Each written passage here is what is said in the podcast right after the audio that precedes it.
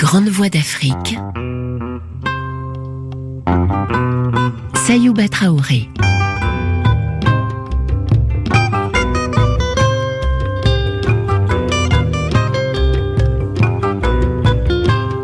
Aujourd'hui, l'histoire que nous allons vous raconter contient une part du sublime et une grosse part de tragédie. Et tout cela traverse la vie d'un homme. Les grandes voix de la littérature africaine vous parlent de Kamara Lai. Avec un premier roman, L'enfant noir publié en 1953, il marque le début de l'histoire littéraire de son pays, la Guinée-Conakry.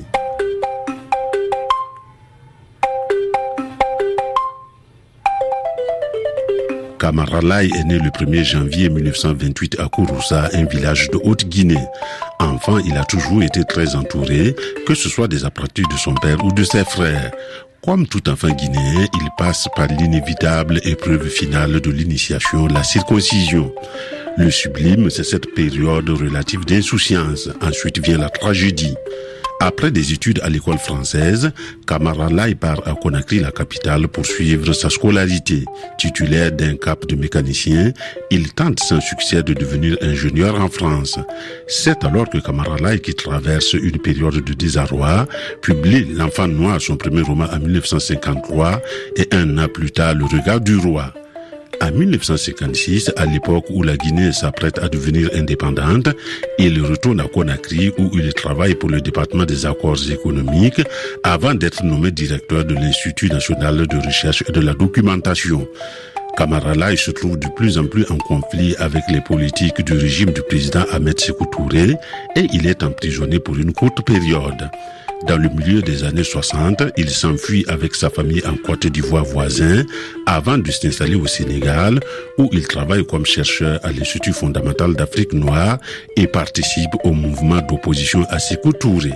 La dérive dictatoriale du régime d'Ahmed Sékou Touré explique en grande partie le fait que les écrivains ont été en grande majorité issus de la diaspora. On peut citer Aloum Fantouré, William Sassine, Tierne Monenembo, etc. Kamara Lai va dénoncer cette dérive dictatoriale en 1966 dans Tramous, son dernier roman. L'enfance à Kouroussa, la forge familiale, le serpent totem de la famille, l'école et la langue française, l'adolescence à Conakry, l'exil. L'auteur raconte tout cela au micro de Jacqueline Sorel sur une musique de la chora de Farama Diabaté. C'est le cinquième volume de la série Archives sonores de la littérature noire, réalisé en coproduction par Radio France Internationale et le Club des lecteurs d'expression française.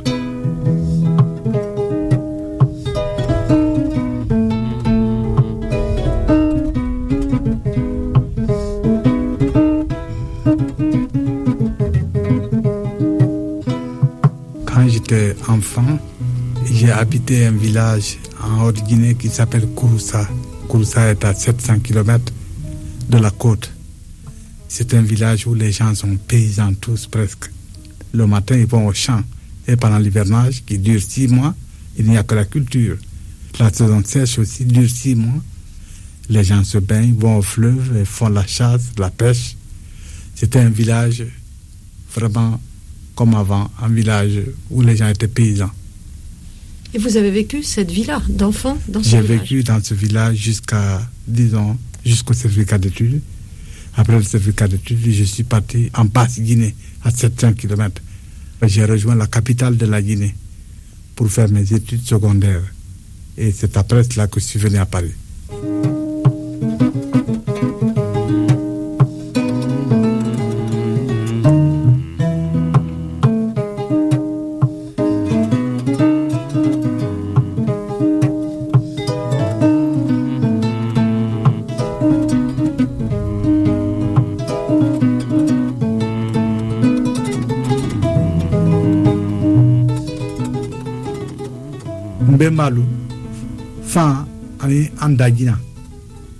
Mes ancêtres, la forge, le serpent génie de ma race.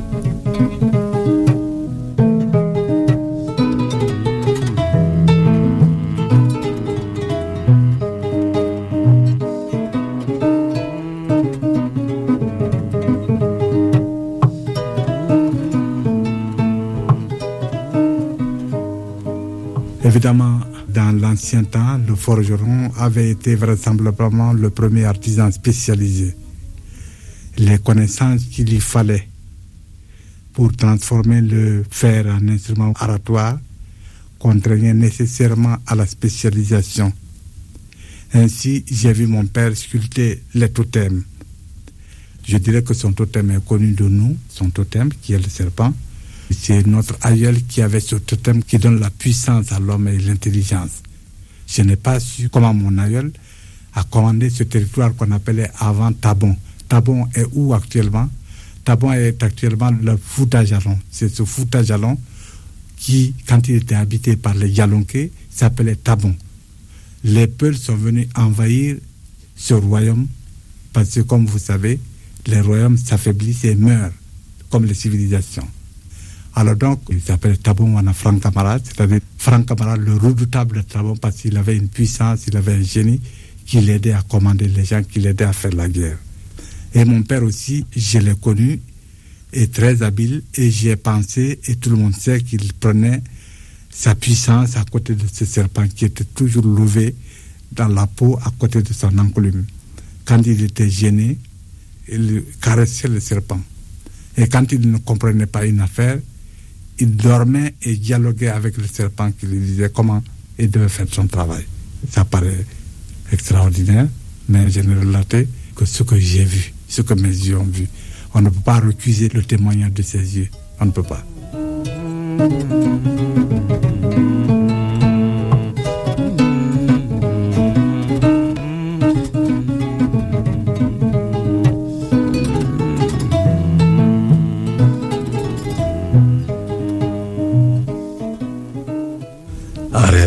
Je connais beaucoup de choses de mon père partout, mais beaucoup. Si vous voulez, je suis mon père lui-même et un peu de quelque chose de plus. Je crois que je l'ai écouté beaucoup sur le plan traditionnel, je crois, je crois. Sur le plan de l'art, je l'ai écouté. Sur le plan de son travail, je l'ai écouté. L'homme qui travaille le métal n'est pas seulement forgeron. Il fait tous les métiers concernant le métal et le bois. Mais évidemment, tous ces travaux, dans l'ancien temps, n'étaient pas des travaux idéalistes. Par exemple, dans les travaux de sculpture que mon père faisait, il n'y avait pas la forme idéale. Nos dieux étaient matérialisés ou matérialisables. Donc, quand il y avait le dieu de quelque chose, on le faisait faire par le forgeron. C'est le forgeron qui lui donnait le pouvoir. Donc, le forgeron était prêtre si vous voulez, il était sorti, il n'avait plus de pouvoir dans l'ancien temps que, n'est-ce pas, n'importe quel autre artisan. Il avait un rôle très important à jouer dans la société, puisque même la daba, c'est lui qui donne le pouvoir à la daba de labourer, c'est lui qui donne le pouvoir à la faucille de trancher. Donc ce n'est pas le tout d'avoir la faucille et de faire la faucille, il faut encore que le pouvoir lui soit accordé de blesser et de trancher. Mais c'est justement tout cela qui est maintenant fini, parce que l'Afrique nouvelle est née, vous le savez. L'Afrique ancienne est morte. Il est question aujourd'hui de bâtir une Afrique nouvelle, qui est évidemment en gestation, qui est difficile à naître, mais qui peut être naître un jour et qui s'épanouira.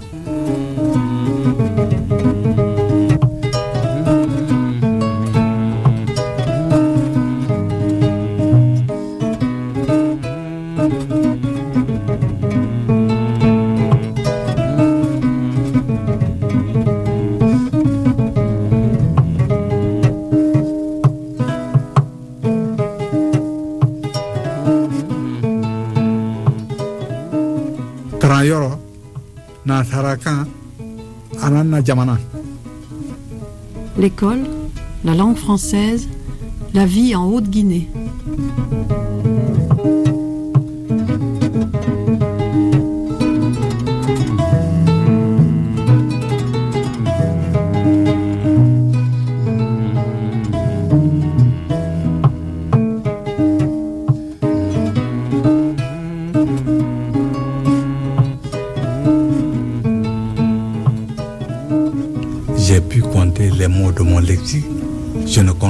De 2000 mots, tandis que le français, quand même, est une langue assez riche. Alors, ça me plaît à cause de cela.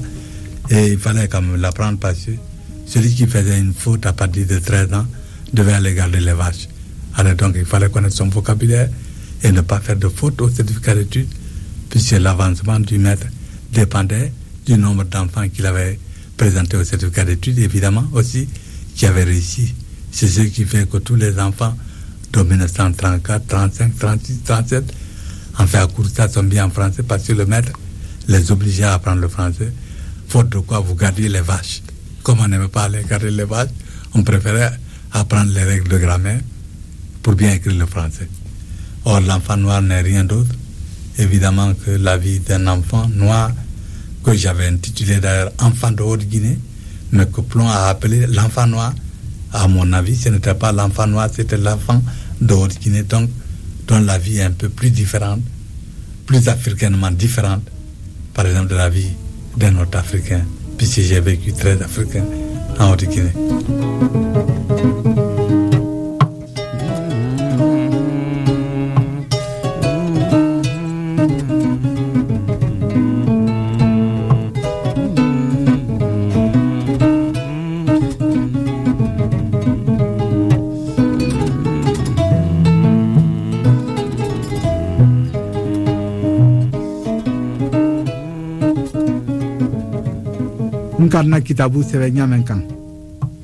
Comment j'ai écrit L'enfant noir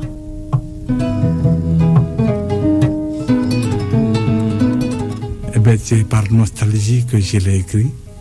Et j'étais à Paris. On m'avait envoyé pour faire des études au Centre École d'Argenteuil. Et après le Centre École d'Argenteuil, j'ai décidé de poursuivre mes études par mes propres moyens. Je me suis inscrit à l'école technique d'aéronautique et de construction automobile au boulevard Saint-Germain. Donc j'ai fait une année de spéciale mathématiques élémentaires et j'étais maintenant en première année d'ingénieur. Mais les moyens étaient tels que je ne pouvais pas continuer. Il fallait que je travaille et que j'étudie. Parce que le pays, la colonie de la Guinée française, qui devait m'aider, a dit qu'il n'avait pas besoin d'ingénieur, il avait besoin d'un spécialiste automobile. Donc l'ingénieur ne l'intéressait pas. J'ai dû cesser pour travailler au HAL comme manœuvre et pour travailler de temps en temps chez Simca pour avoir alors un peu d'argent et pour continuer en même temps les études. Alors c'est ainsi que pour tuer le temps, pour recréer l'atmosphère de l'Afrique qui me manquait parce que je souffrais beaucoup, j'étais diminué par rapport à mes camarades qui, je pensais, n'étaient pas plus intelligents que moi qui étudiaient. Il me fallait m'accrocher à quelque chose. Donc j'ai écrit non pas pour publier ce que j'ai écrit, je l'ai écrit pour moi-même. Ah, je l'ai écrit pour moi-même, évidemment. À ce moment-là, c'était un invraisemblable tas de feuillets. Ce n'était pas un livre. Mais un jour, quand j'ai parlé de ces souvenirs à un ami français, lecteur de chez Plomb, il m'a dit, mais écrivez vos souvenirs. Alors j'ai su que le travail, évidemment, était difficile. Il m'a recommandé de lire Flaubert, Gustave Flaubert, L'éducation sentimentale. J'ai senti chez Flaubert un style simple un style qui me plaisait. Un sujet, un verbe et un complément. Et il m'a dit aussi comment il passait d'un temps à l'autre. Il faut bien regarder comment il emploie le temps. Et évidemment, je n'ai pas écrit comme Flaubert, mais j'ai tenté de faire comme lui. Quand le chapitre fut rédigé, ils m'ont dit de continuer. Et j'ai continué. Évidemment, je l'écrivais une fois, deux fois, trois fois, jusqu'à sept fois, jusqu'à ce que ça m'a paru clair. Alors moment, j'ai donné. Comme tous mes travaux, je ne suis pas pressé. Je veux que ça soit simple et clair, qu'un enfant de 12 ans puisse être à ma portée, que je puisse être à sa portée. Je n'aime pas les phrases compliquées. Mais quand, évidemment, un homme qui était littéraire a lu ce style un peu simple et un peu, enfin, un peu extraordinaire, puisqu'il est simple, c'est pas un style tout à fait littéraire. C'est un style de quelqu'un qui commence. Il a dit, ben, ces histoires que vous racontez sont plaisantes. Alors donc, c'est ainsi qu'est né l'enfant noir. C'est parce que j'avais la nostalgie de mon pays. Quand je pensais à l'Afrique, quand j'écrivais certains passages de mon enfance, j'étais tellement ému que, évidemment, je versais des larmes. Il fallait que je m'arrête. Parce qu'au lieu d'être dans une chambre froide, vous savez, les chambres d'hôtel ont toujours de ces lampes qui abandonnent la lumière comme un regret Je sentais par moments que j'avais la chaleur, que le soleil d'Afrique était dans la chambre.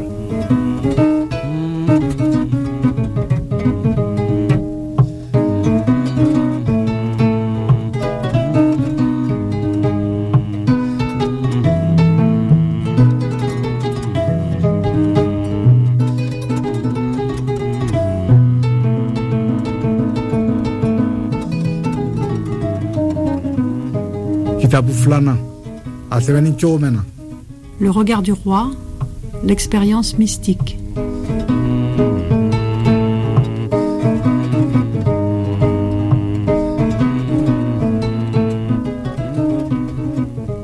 L'enfant noir est un livre autobiographique, romancé. Tandis que le regard du roi que moi j'avais appelé le ciel d'Afrique, et plans qu'il a appelé le regard du roi, était un livre de création littéraire, un livre d'imagination pure. C'est à partir du moment que j'ai lu aussi Kafka, j'ai lu que Kafka était un homme qui, le premier dans la littérature universelle, a transformé son rêve en littérature. Mais j'ai pensé que moi je pouvais faire mieux, puisque les rêves en Afrique ont une signification. Vous savez vous-même que chaque fois qu'un Africain rêve, ce rêve a une signification. Donc j'ai pensé que son système-là qui était révolutionnaire, je pouvais l'exploiter à ma manière mieux que lui, qui se contentait seulement de raconter ce qu'il avait rêvé. Tandis que moi, je donne la signification. Évidemment, les critiques se sont élevées, ont dit qu'il imite Kafka. Je n'imite pas Kafka, j'imite sa technique. Voilà le système. Donc, c'est deux romans superposés. Les lecteurs perspicaces pourront savoir qu'il est question d'un roman qui a comme sujet un homme à la recherche de Dieu. Si mon père, en fait, est considéré par ses confrères comme un homme qui avait un génie, il était naturel qu'il ait, n'est-ce pas, une façon mystique de concevoir Dieu. Et moi, j'ai vécu dans sa familiarité. C'était un homme très mystique et qui a fait des retraites en brousse, qui priait beaucoup. Alors donc, c'est sa conception que j'essaie de un peu traduire. Pour revenir à Dramous, qui est le dernier, c'est je ne veux pas politiser le débat, c'est seulement la façon de me révolter un peu contre un régime de mon pays qui n'est pas un régime tellement viable à mon avis.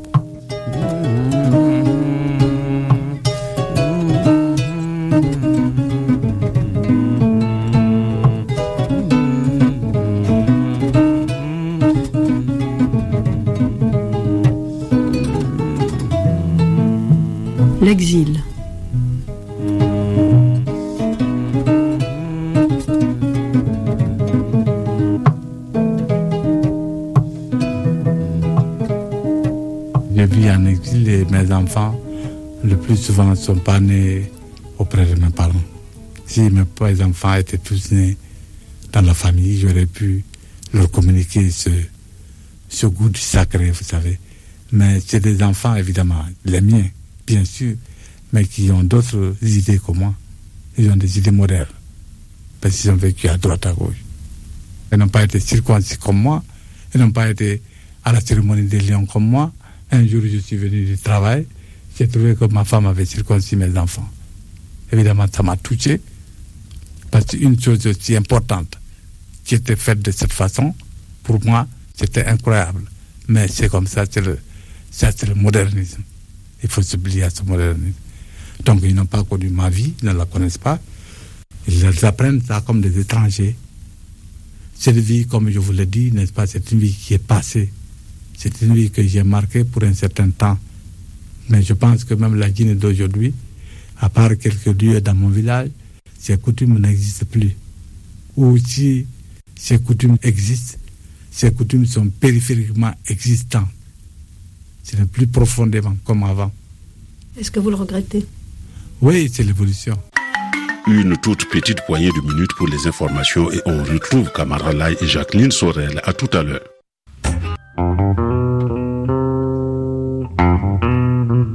Les grandes voix d'Afrique. Sayouba Traoré.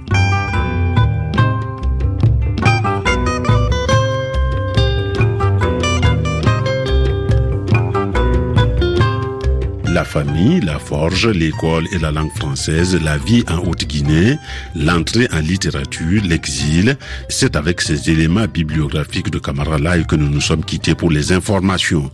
Comme on disait à l'époque du disque vinyle, on va retourner maintenant la face B du 33 tours.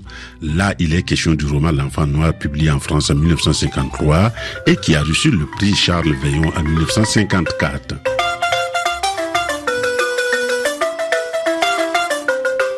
Rares sont les écoliers qui n'ont pas étudié ce livre durant leurs années scolaires avec l'aide d'un professeur passionné. Personnellement, je garde un grand souvenir de la description de la gare du Kouroussa par Kamaralai à l'occasion du voyage Kouroussa Tindinka où le héros du récit, accompagné de son frère cadet, rend visite à l'oncle Lansana. Quel lecteur n'a pas été captivé par les amours silencieuses entre le héros et la douce Marie, surtout les scènes de séparation entre la mère et le fils? L'histoire commence dans un tout petit village où, vu par les yeux d'un gamin de 5 ans, la vie traditionnelle se déroule avec bonheur entre sa mère, son père forgeron, sa grand-mère, sa famille et ses amis. Le Russie se termine un plan de Paris en poche dans l'avion qui l'amène en France et qui l'éloigne durablement de ses proches clôturant ainsi définitivement son enfance. Cette face B du cinquième volume de la série Archives sonores de la littérature noire, réalisée en coproduction par RFI et le Club des lecteurs d'expression française contient une réalisation radiophonique du roman. Les textes sont choisis et présentés par Abdouba Ngondo. Les interprétations sont de Francine Wagner et Robert Liensol.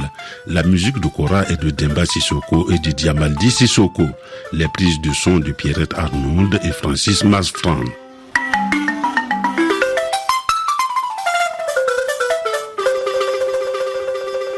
Dans la concession de son père à Kouroussa, gros village de la Haute-Guinée, Kamaralai est âgé de 5 ou 6 ans.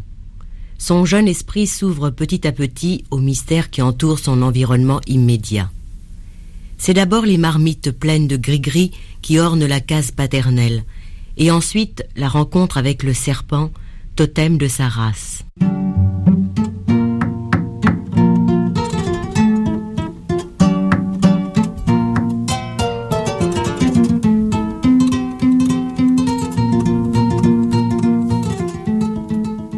Je considérais le petit serpent avec ébahissement. Il poursuivait sa route vers l'atelier. Il avançait gracieusement, très sûr de lui, eût-on dit, et comme conscient de son immunité. Son corps éclatant et noir étincelait dans la lumière crue. Quand il fut parvenu à l'atelier, j'avisai pour la première fois qu'il y avait là, ménagé au ras du sol, un trou dans la paroi. Le serpent disparut par ce trou. Tu vois, le serpent va faire visite à ton père, dit encore ma mère. Bien que le merveilleux me fût familier, je demeurai muet, tant mon étonnement était grand. Qu'est-ce qu'un serpent avait à faire avec mon père? Et pourquoi ce serpent-là précisément? On ne le tuait pas parce qu'il était le génie de mon père. Du moins était-ce la raison que ma mère donnait. Mais au juste, qu'était-ce qu'un génie? J'étais dans une absolue perplexité. Pourtant, je ne demandais rien à ma mère. Je pensais qu'il me fallait interroger directement mon père. Oui, comme si ce mystère eût été une affaire à débattre entre hommes uniquement, une affaire et un mystère qui ne regarde pas les femmes. Et je décidai d'attendre la nuit.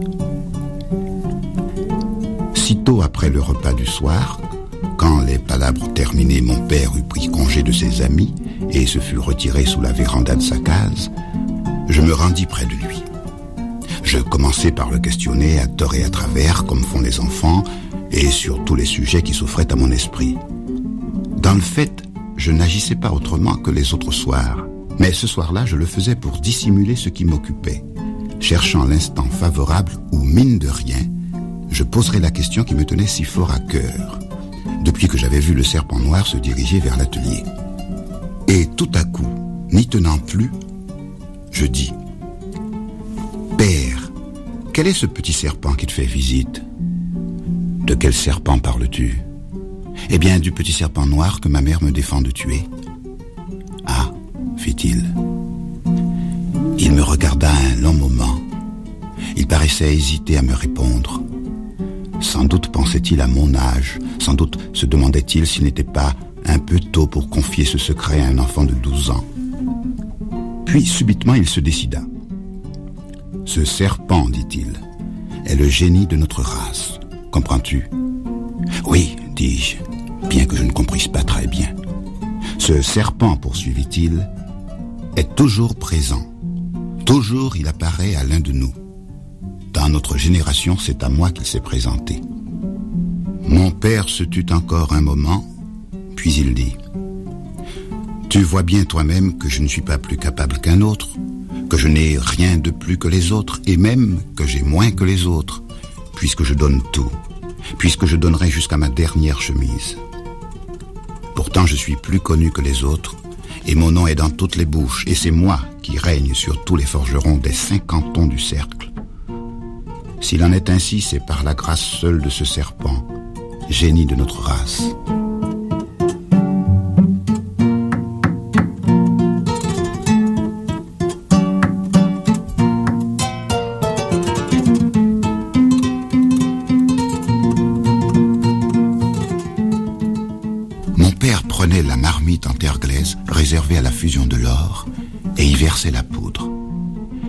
Recouvrait l'or avec du charbon de bois pulvérisé. Un charbon qu'on obtenait par l'emploi d'essence spécialement dur. Enfin, il posait sur le tout un gros morceau de charbon du même bois. Sur un signe de mon père, les apprentis mettaient en mouvement les deux soufflets en peau de mouton posés à même le sol de part et d'autre de la forge et reliés à celle-ci par des conduits de terre. Ces apprentis se tenaient constamment assis, les jambes croisées, devant les soufflets. Le plus jeune des deux tout au moins, car l'aîné était parfois admis à partager le travail des ouvriers. Mais le plus jeune, c'était Sidafa en ce temps-là, ne faisait que souffler et qu'observer, en attendant d'être à son tour élevé à des travaux moins rudimentaires. Pour l'heure, l'un et l'autre pesaient avec force sur les branloirs, et la flamme de la forge se dressait devenait une chose vivante, un génie vif et impitoyable. Mon père alors, avec ses pinces longues, saisissait la marmite et la posait sur la flamme. Du coup, tout travail cessait quasiment dans l'atelier. On ne doit en effet, durant tout le temps que l'or fond, puis refroidit, travailler ni le cuivre ni l'aluminium à proximité de crainte qu'il ne vînt à tomber dans le récipient quelques parcelles de ces métaux sans noblesse. Seul l'acier peut encore être travaillé. Mais les ouvriers qui avaient un ouvrage d'acier en train, ou se hâtaient de l'achever, ou l'abandonnaient carrément pour rejoindre les apprentis rassemblés autour de la forge. En vérité, ils étaient chaque fois si nombreux à se presser alors autour de mon père, que je devais, moi qui étais le plus petit, me lever et me rapprocher pour ne pas perdre la suite de l'opération. Il arrivait aussi que, gêné dans ses mouvements, mon père fit reculer les apprentis. Il le faisait d'un simple geste de la main. Jamais il ne disait mot à ce moment. Et personne ne disait mot. Personne ne devait dire mot. Le criot même cessait d'élever la voix. Le silence n'était interrompu que par le halètement des soufflets et le léger sifflement de l'or.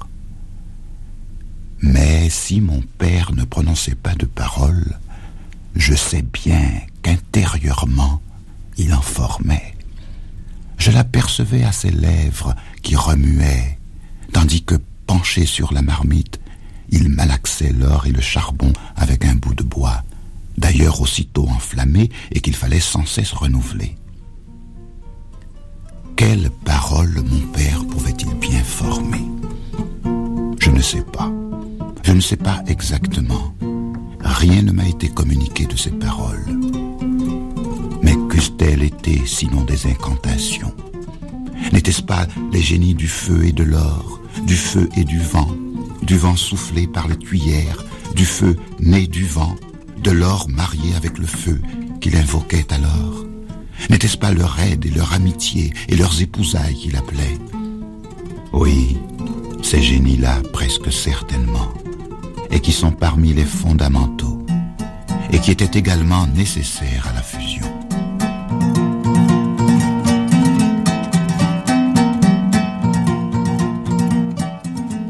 Kamaralai, plusieurs fois, assiste à des scènes étranges où entrent en jeu les pouvoirs de sa mère. C'est ainsi qu'un jour, uniquement par la parole, elle fait se lever un cheval qui refusait de suivre son maître malgré les coups et l'intervention de tout le village. En période de crue, seule sa mère osait puiser l'eau du fleuve Niger infesté de crocodiles.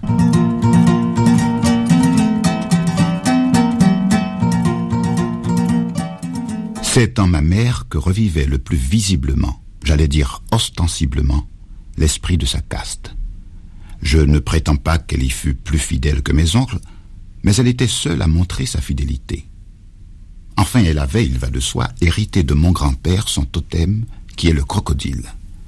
Ce totem permettait à tous les damans de puiser impunément l'eau du fleuve Niger.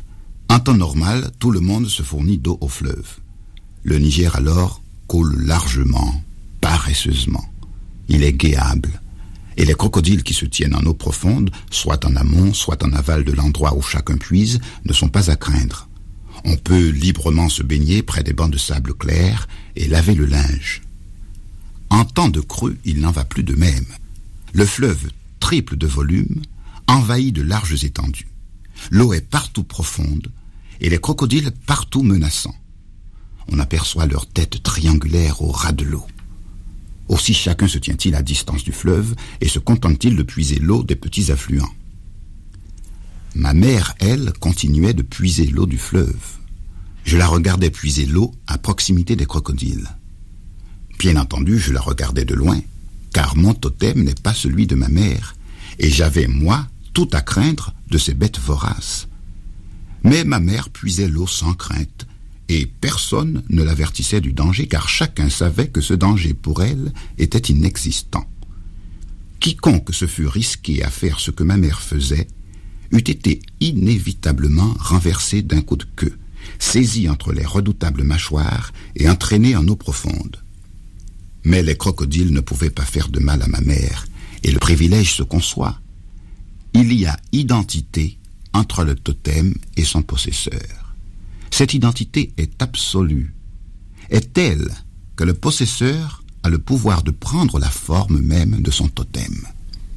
Dès lors, il saute aux yeux que le totem ne peut se dévorer lui-même. Mes oncles de Tindican jouissaient de la même prérogative. Je ne veux rien dire de plus et je n'ai relaté que ce que mes yeux ont vu. Ces prodiges, en vérité c'étaient des prodiges. J'y songe aujourd'hui comme aux événements fabuleux d'un lointain passé. Ce passé pourtant est tout proche. Il date d'hier.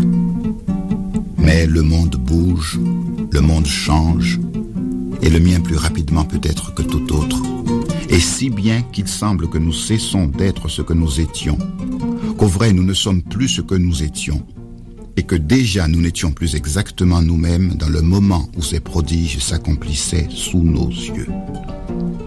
Oui, le monde bouge, le monde change.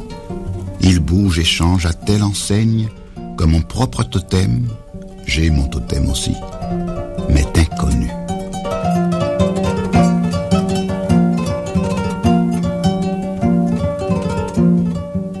Après l'école coranique qu'il fréquente très tôt, l'enfant noir entre à l'école française de Kouroussa.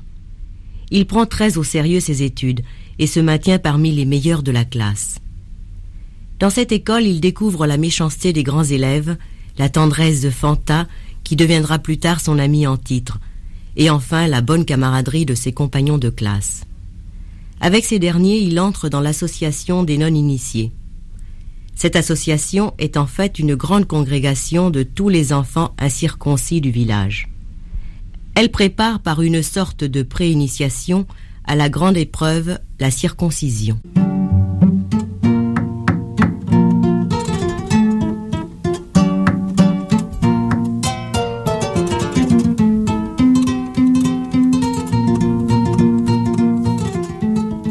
Nous avons atteint une aire circulaire parfaitement désherbée. Tout autour, les herbes montaient très haut, plus haut que tête d'homme. L'endroit était le plus retiré qu'on pût souhaiter. On nous a alignés, chacun devant une pierre. À l'autre bout de l'air, les hommes nous faisaient face. Et nous nous sommes dévêtus. J'avais peur, affreusement peur, mais je portais toute mon attention à n'en rien témoigner. Tous ces hommes devant nous, qui nous observaient, ne devaient pas s'apercevoir de ma peur. Mes compagnons ne se montraient pas moins braves, et il était indispensable qu'il en fût ainsi. Parmi ces hommes qui nous faisaient face se trouvait peut-être notre beau-père futur, un parent futur. Ce n'était pas l'heure de perdre la face. Soudain, l'opérateur est apparu. La veille, nous l'avions entrevu lorsqu'il avait fait sa danse sur la grande place. Cette fois encore, je ne ferai que l'entrevoir. Je m'étais à peine aperçu de sa présence qu'il s'est trouvé devant moi. Ai-je eu peur? Je veux dire, ai-je eu plus particulièrement peur? Ai-je eu à ce moment un surcroît de peur, puisque la peur me talonnait depuis que j'étais parvenu sur l'air?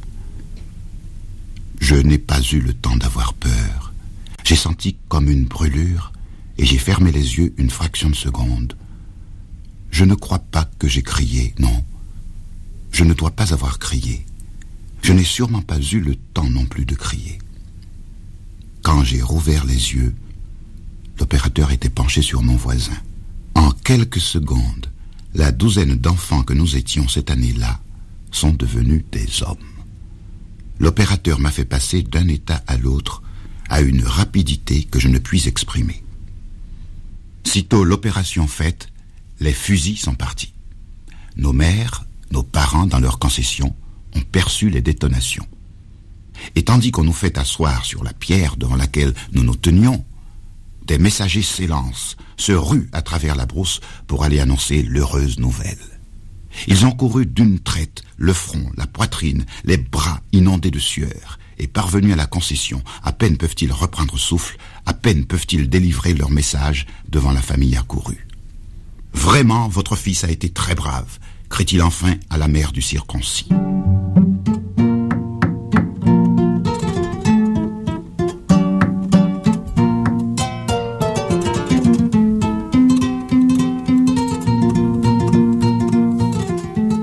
L'enfant noir a 15 ans quand il obtient son certificat d'études primaires. Il quitte ses parents, non sans tristesse, et part pour Conakry, la capitale où habite son oncle Mamadou et où il suivra l'enseignement technique. C'est un pays nouveau pour lui. Il y sera longtemps malade, mais il ne s'y sentira jamais seul. Son oncle Mamadou et ses femmes l'entourent de beaucoup d'affection et de soins, le considèrent comme leur propre fils. Et il y rencontre Marie.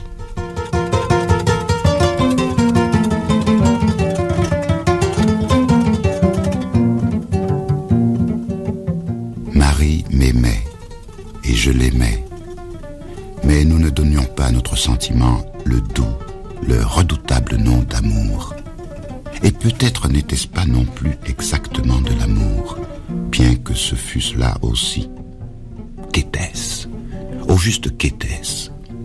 C'était assurément une grande chose, une noble chose, une merveilleuse tendresse et un immense bonheur. Je veux dire un bonheur sans mélange, un pur bonheur ce bonheur-là même que le désir ne trouble pas encore. Oui, le bonheur, plus que l'amour peut-être, et bien que le bonheur n'aille pas sans l'amour, bien que je ne puisse tenir la main de Marie sans frémir, bien que je ne puisse sentir ses cheveux m'effleurer sans secrètement m'émouvoir. En vérité, un bonheur et une chaleur. Mais peut-être est-ce cela justement l'amour et certainement c'était l'amour comme des enfants le ressentent. Et nous étions encore des enfants. Officiellement, j'étais devenu un homme. J'étais initié. Mais suffit-il Et même suffit-il de se comporter en homme? C'est l'âge seulement qui fait l'homme. Et je n'avais pas l'âge. C'est que je n'étais pas seul à aimer Marie, bien que je fus seul peut-être à l'aimer avec cette innocence. Au vrai, tous mes compagnons aimaient Marie. Quand, là d'écouter des disques, là de danser, et nos devoirs terminés, nous partions nous promener, que je prenais Marie sur le cadre de ma bicyclette, les jeunes gars de Conakry et plus spécialement mes compagnons d'école et les collégiens de Kamiki nous regardaient passer avec des regards d'envie. Tous eussent voulu avoir Marie pour compagne de promenade, Mais Marie n'avait point Dieu pour eux, elle n'en avait que pour moi.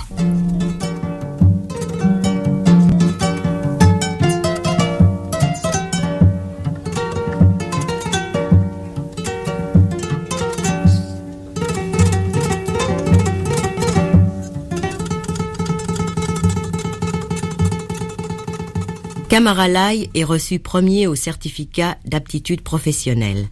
C'est la joie chez son oncle. Le directeur de l'école lui demande s'il veut aller en France avec une bourse pour achever ses études. Il accepte d'emblée. Son père, se fiant au destin, accepte aussi. Mais sa mère se révolte contre cette nouvelle séparation. Mais à présent, elle savait que je partirais et qu'elle ne pourrait pas empêcher mon départ, que rien ne pourrait l'empêcher. Sans doute l'avait-elle compris dès que nous étions venus à elle. Oui, elle avait dû voir cet engrenage qui, de l'école de Kouroussa, conduisait à Conakry et aboutissait à la France. Et durant tout le temps qu'elle avait parlé et qu'elle avait lutté, elle avait dû regarder tourner l'engrenage. Ces trous-ci et ces trous-là d'abord, et puis cette troisième, et puis d'autres roues encore, beaucoup d'autres roues peut-être que personne ne voyait. Et qu'eût-on fait pour empêcher cet engrenage de tourner? On ne pouvait que le regarder tourner, regarder le destin tourner. Mon destin était que je parte. Et elle dirigea sa colère, mais déjà ce n'était plus que des lambeaux de colère contre ceux qui, dans son esprit, m'enlevaient à elle une fois de plus. Ce sont des gens que rien jamais ne satisfait, dit-elle. Ils veulent tout. Ils ne peuvent pas voir une chose sans la vouloir. Tu ne dois pas les maudire, dis-je. Non, dit-elle amèrement. Je ne les maudirai pas. Et elle se trouva enfin à bout de colère. Elle renversa la tête contre mon épaule et elle sanglota bruyamment. Mon père s'était retiré. Et moi, je serrais ma mère contre moi. J'essuyais ses larmes. Je disais, que disais-je? Tout et n'importe quoi. Mais c'était sans importance. Je ne crois pas que ma mère comprit rien de ce que je disais. Le son seul de ma voix lui parvenait et il suffisait. Ses sanglots, petit à petit, s'apaisaient, s'espaçaient. Plus tard, je sentis une épaisseur sous ma main. Le plan du métro gonflait ma poche.